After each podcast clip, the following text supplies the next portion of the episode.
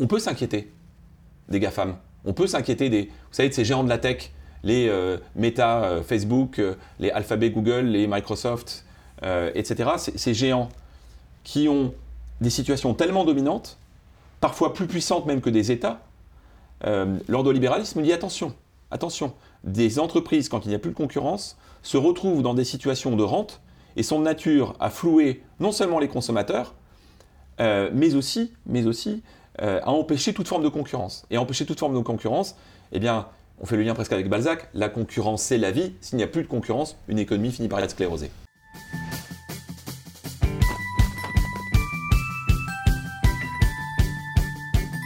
Bienvenue sur la chaîne YouTube de Liberté, le média qui infuse la liberté. Chaque semaine, on vous propose un entretien avec une personnalité qui s'intéresse de près ou de loin à la liberté. Aujourd'hui, on a la chance de recevoir Alexis Karklins-Marchais, essayiste et chef d'entreprise. Vous êtes aussi connu pour être un vulgarisateur de la pensée économique. Vous avez euh, publié le livre euh, Histoire impertinente de la pensée économique d'Aristote à Jean Tirole et vous préparez pour la fin de l'année un livre sur l'ordolibéralisme, donc euh, ce, courant de la pensée libérale. Donc on va un peu parler de cet ordolibéralisme et surtout pourquoi c'est pertinent aujourd'hui, pourquoi c'est important de revenir à ce à ce courant pour comprendre et peut-être pour répondre aux défis contemporains. Alors, en fait, qu'est-ce que c'est quoi l'ordolibéralisme Quel contexte historique a permis le, développement de, cette idée? L'ordolibéralisme est un courant du libéralisme qui est né dans l'Allemagne des années 30. Et c'est important de souligner dans l'Allemagne des années 30. En Allemagne, parce que les grands penseurs, les fondateurs de la pensée ordolibérale sont tous allemands. Par exemple, les plus connus, Wilhelm Röpke, mhm. Walter Eucken, Alexander Rusto. Il y en a d'autres, mais ce sont les trois les plus connus. Franz Böhm et quelques autres, mais vraiment, peut-être celui qui a été le plus diffusé, le plus connu aujourd'hui encore, c'est relatif, mais le plus connu, est Wilhelm Röpke. Mhm. Donc ils sont tous allemands. Euh, ce sont des jeunes économistes qui sont nés à la fin, vraiment à la toute fin du 19e siècle, et qui ont vu d'abord la Première Guerre mondiale, et pour beaucoup, beaucoup d'entre eux, il y a une haine du nationalisme. Robke a été blessé sur le front en 1918. Et donc ils reviennent avec, euh, dans, l'immédiate après-guerre, notamment Robke, avec des convictions très pacifistes, et presque des convictions euh, alors, totalement antinationalistes, et aussi des convictions euh, socialistes, mais qui ne vont pas durer très longtemps.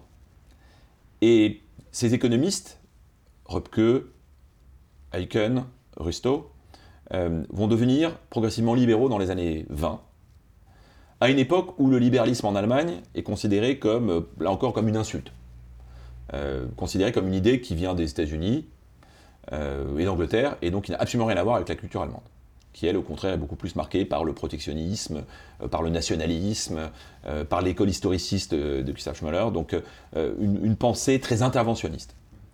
Et arrive la Grande Dépression de 1929, la crise financière de 1929 suivie la Grande Dépression.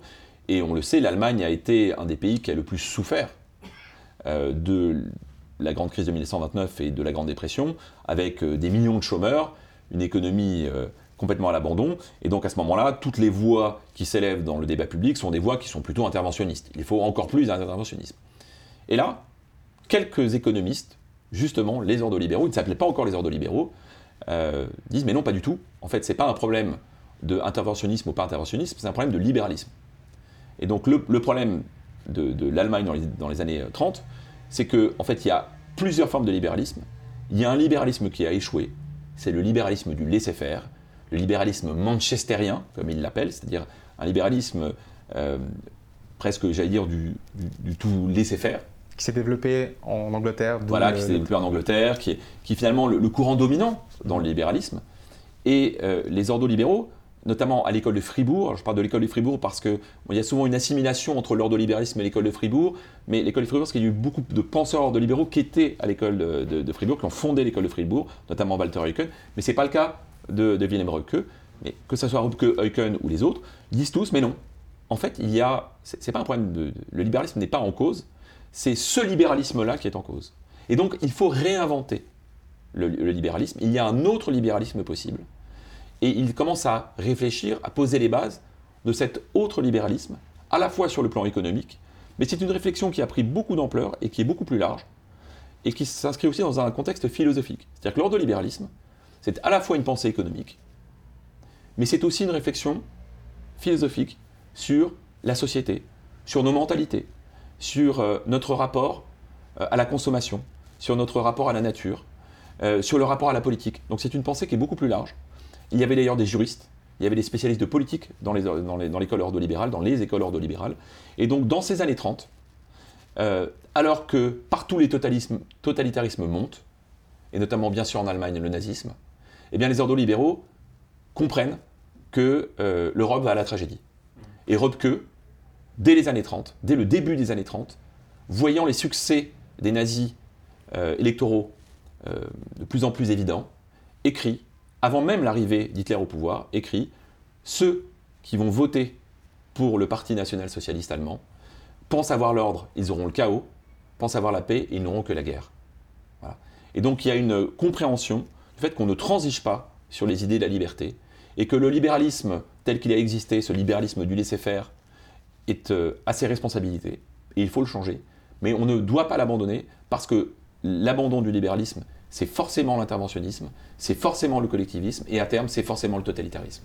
Donc en quoi consiste alors euh, ce renouveau, ce néolibéralisme à l'allemande en fait? On parle bien de néolibéralisme à ce moment-là, dans les années 30. On en parle au moment du colloque euh, de Walter Lippmann, qui a lieu en 1938 à Paris, qui réunit des penseurs libéraux de toute obédience, et notamment euh, Hayek et Mises, donc euh, les libéraux autrichiens, et qui vont s'opposer à Röpke et Rusto, les libéraux allemands, avec d'un côté Mises et Hayek considérant que le problème n'est pas le libéralisme du laisser-faire, c'est l'interventionnisme des gouvernements au début des années 30 qui a causé cette grande dépression. Et en face, les libéraux allemands, qui vont devenir les ordolibéraux, qui disent non, ça n'est pas le problème du, euh, n'est pas, pas, que les gouvernements, les gouvernements ne sont pas les seuls en cause, c'est bien un libéralisme qui n'est plus vivable, il faut réinventer le libéralisme, ça doit être un néolibéralisme. Et on parle à ce moment-là de néolibéralisme, ce qui est amusant parce que depuis, le concept de néolibéralisme ne s'applique plus, d'abord il est toujours en, question, il ne s'applique pas du tout à l'ordolibéralisme, il s'applique à bien d'autres choses, euh, mais à l'époque, quand on parle de néolibéralisme, c'est l'ordolibéralisme. Et alors, que disent-ils? Pourquoi ils s'opposent à ce libéralisme du laisser-faire Pour plusieurs raisons. La première raison, c'est qu'ils ne sont pas opposés par principe à l'interventionnisme de l'État. C'est une révolution dans la pensée libérale. Donc ils considèrent que sous certaines conditions, l'État a sa légitimité.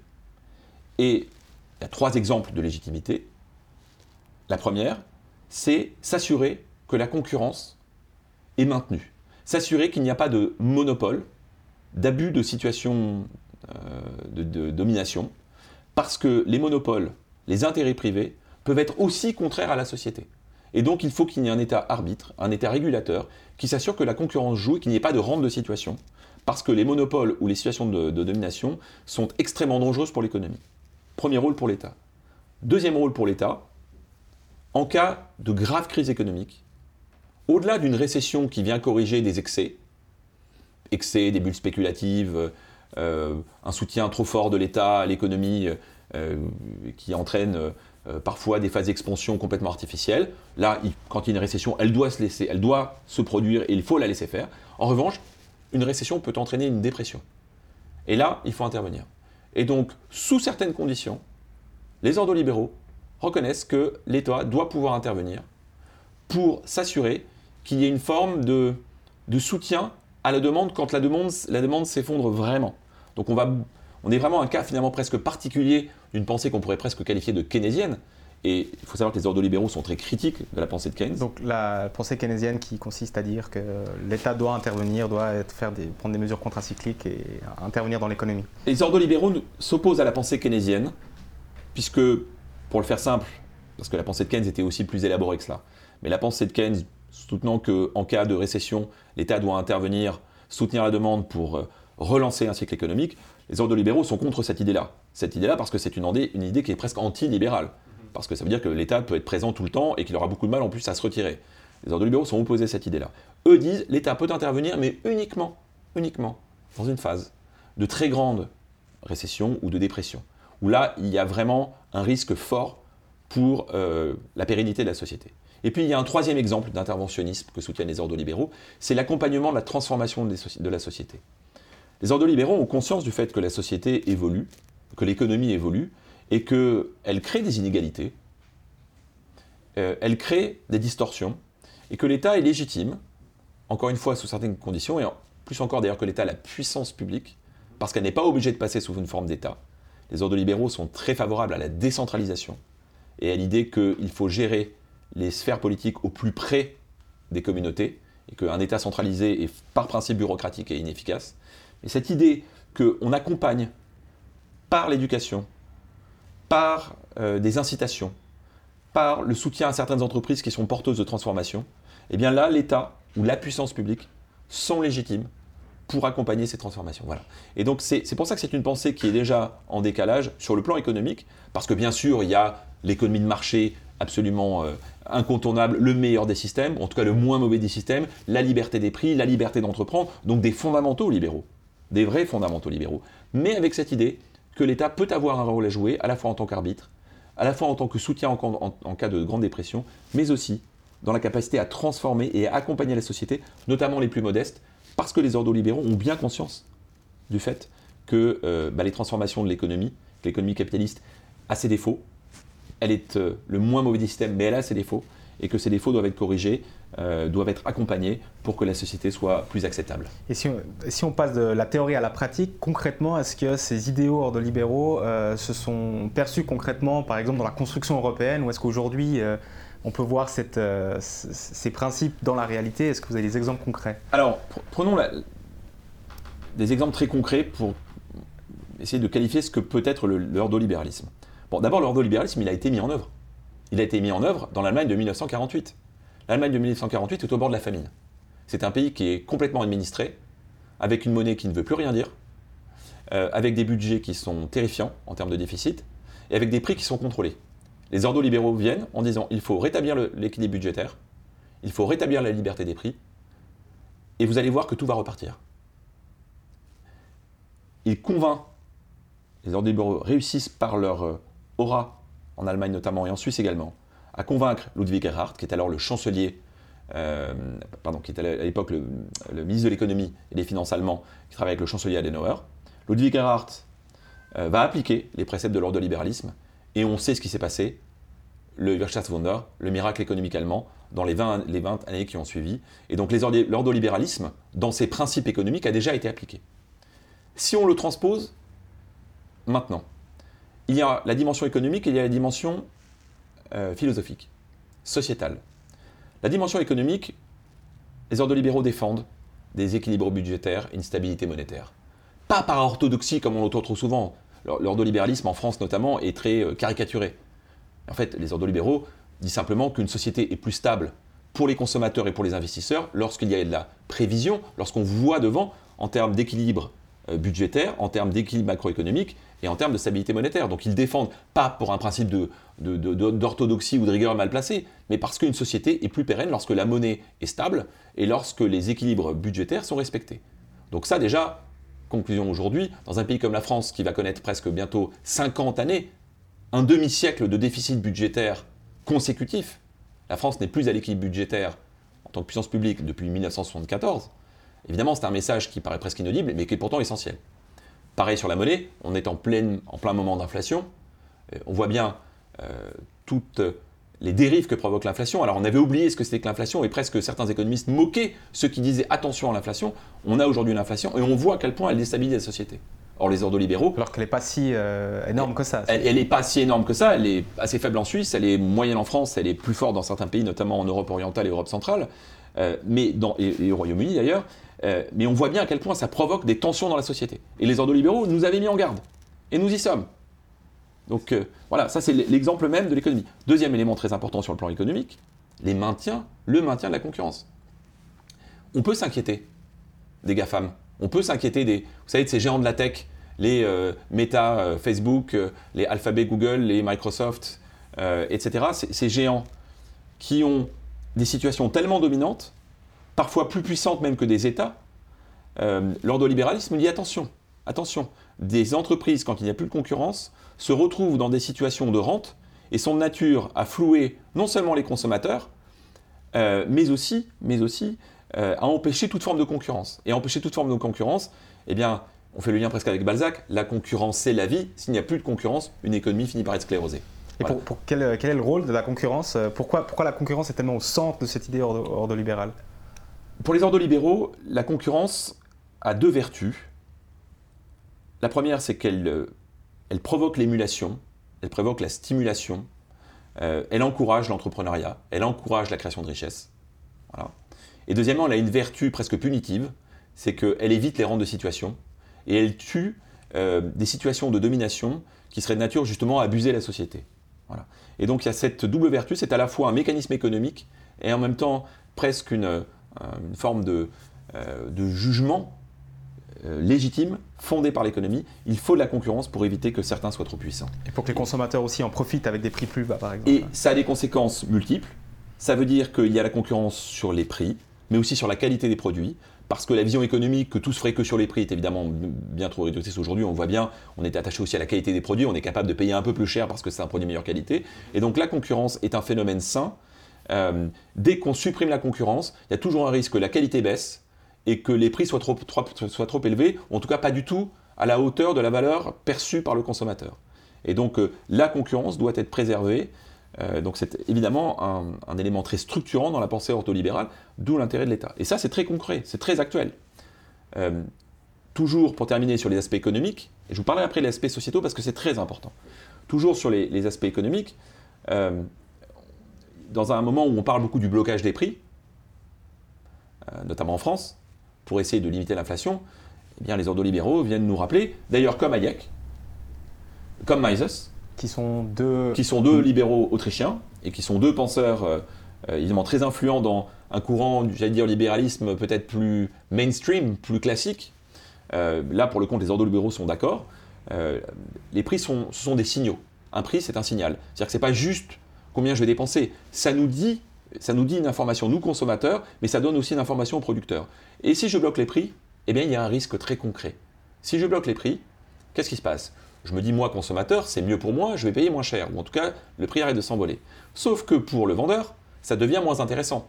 Ça devient moins intéressant parce que si le prix est trop bas, ses marges diminuent, et donc la préférence pour le producteur, c'est peut-être d'aller sur d'autres produits où il aura plus de marge. Et donc en faisant ça, qu'est-ce qui va se passer? Ben, Il va réduire sa production. Et donc, d'une intention de départ qui vise à bloquer les prix pour réduire justement la hausse des prix, eh bien en fait on se retrouve avec l'effet inverse parce que comme la production se réduit, eh bien les prix risquent de remonter parce que c'est l'offre qui va passer en dessous de la demande. Voilà, et eh bien ça c'est un exemple très concret dans le débat actuel euh, sur la réflexion sur les prix, qui, euh, et là les ordres libéraux sont bien des libéraux en disant non, désolé, euh, il y a un sujet. Dernier petit exemple, je vous ai cité trois exemples, dernier petit exemple, la transformation de la société. Et nous, vivons dans une époque de très grande transformation, notamment dans le monde numérique, et on voit bien que pour toute une génération ou pour certaines personnes, certains jeunes, même, c'est difficile de suivre les transformations de la société. Et là, les ordolibéraux sont très attachés à l'éducation et au fait que euh, chaque personne puisse être dotée d'un capital euh, qui puisse lui permettre d'affronter les transformations de la société.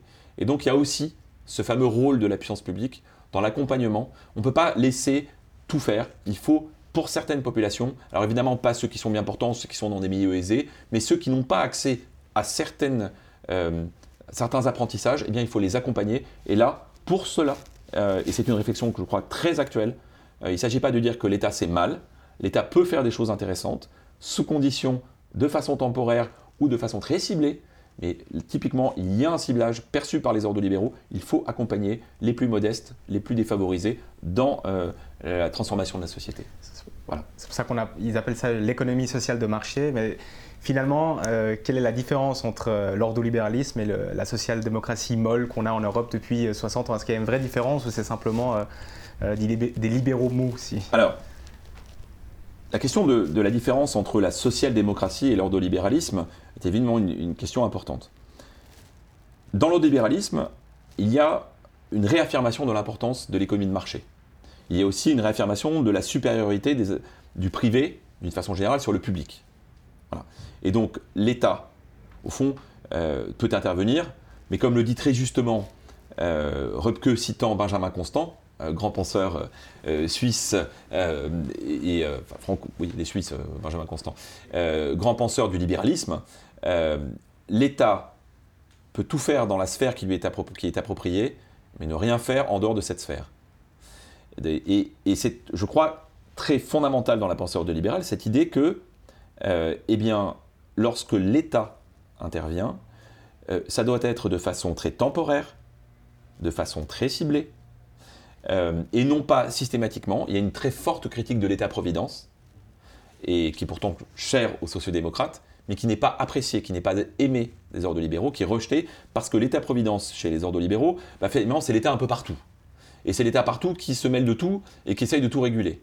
Or, le problème, c'est que comme il y a une critique de l'État devenu trop puissant parce qu'il devient bureaucratique et inefficace, euh, et que plus d'État appelle toujours plus d'État, il y aura toujours dans la pensée ordolibérale, c'est l'État par exception ou l'État uniquement sur certains sujets. Mais attention, parce que plus d'État appellera toujours encore plus d'État. Et donc, euh, il y a une forme de retenue naturelle qu'il n'y a pas chez les sociodémocrates. Et euh, parce que dans la pensée social-démocrate, il y a cette idée que, euh, au fond, même s'il y a une acceptation de l'économie de marché, eh bien, l'économie sociale de marché, qui est la traduction économique de l'ordolibéralisme, ça n'est pas la social-démocratie parce que l'État y est moins présent et parce qu'il y a une défense, il y a bien une défense, il n'y a pas de volonté d'égaliser, il n'y a pas de volonté comme il y a dans la social-démocratie, il n'y a pas cette volonté-là. Il y a la volonté, la liberté l'emporte sur l'égalité dans l'ordolibéralisme. Euh, alors qu'on peut dire que l'égalité est au moins aussi forte, voire supérieure à la liberté dans la social-démocratie. Peut-être un mot encore sur l'aspect moral et philosophique euh, de l'ordolibéralisme? Voilà. L'ordolibéralisme, c'est beaucoup plus que l'économie. Et trop souvent, on a tendance à le réduire à euh, les aspects budgétaires, monétaires, l'orthodoxie, la rigueur allemande, la rigueur suisse. Bon, et en fait, c'est beaucoup plus que ça. Les ordolibéraux s'inquiétaient d'un monde qui deviendrait un monde, ce que Röpke appelle la massification. La massification, c'est cette idée que euh, nous vivons dans des villes de plus en plus grandes, que nous avons une admiration pour le grand, pour le toujours plus important, le toujours plus puissant. Et il y a, dans le libéralisme, un appel à presque small is beautiful. Ce qui est petit est mieux. Voilà. Ce qui est petit est mieux. Et euh, chez Orke, notamment, il y a une admiration de la Suisse. La Suisse étant perçue comme euh, peut-être le modèle le plus proche de l'ordre libéralisme, parce qu'il y a d'abord une situation politique qui est décentralisée. Il n'y a pas un État très puissant. Parce qu'il y a un attachement à la communauté. Nous nous sommes éloignés de nos communautés les plus proches. Euh, nous nous sommes éloignés de nos, de nos villes, euh, ou alors nous vivons dans des villes complètement dépersonnalisées. Euh, nous avons perdu le contact avec la nature. Röpke parle de la, société et de la civilisation qui a violé la nature. Et donc il y a une réflexion, c'est une des premières réflexions chez les ordo-libéraux. John Stuart Mill, au 19e siècle, penseur anglais, avait commencé à ouvrir le chemin et, les ordo-libéraux font référence en partie euh, à, Mill sur cette réflexion autour de la nature et le développement durable, en disant nous devons reprendre contact avec la nature, nous devons réapprendre à vivre dans des petites communautés, dans des petites villes, que la grande entreprise géante, ça n'est pas un modèle absolu, euh, qu'un artisan ou un agriculteur finalement ont des vies qui méritent tout autant d'être considérées et qui sans doute rendent aussi heureux. Euh, se moque, très critique de la, société, américaine, se moque de nos vies dans nos cités géantes où nous vivons dans des tours, nous descendons pour prendre la voiture le week-end pour partir à la nature, nous faisons la queue dans le trafic pour partir en forêt, pour passer la journée pour s'aérer, avant de refaire la queue le soir pour rentrer en ville, de remonter dans sa tour, le lendemain matin de prendre le métro et d'aller dans une autre tour qui est une tour de bureau. Voilà, il dit quel est le bonheur dans une vie comme celle-là? Nous avons perdu le sens de la culture aussi. Il y a la nature et la culture. Et les ordolibéraux sont très attachés au fait que le capital culturel et le temps passé sur la culture sont, euh, est un temps absolument essentiel. Ils regrettent aussi une forme de sécularisation de la société. Ils trouvent finalement, ce sont des auteurs très marqués par à la fois l'Église confessante, donc le protestantisme, euh, qui a combattu le nazisme dans les années 33-45, euh, mais aussi par la pensée la doctrine sociale de l'Église, une idée qu'il y a une pensée chrétienne qui doit nous influencer.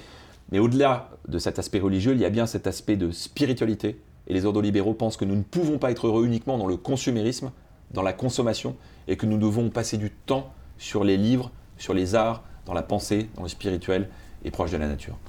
Espérons que les gens pourront redécouvrir l'ordre de libéralisme euh, et cette euh, volonté de décentralisation et de, retour à, ce qui est vraiment important. Merci Alexis Karkins-Marchais pour cet échange. Euh, à la fin de chaque entretien, on aime bien demander à nos interviewer, à nos invités un livre ou une œuvre sur la liberté qui les a marqués.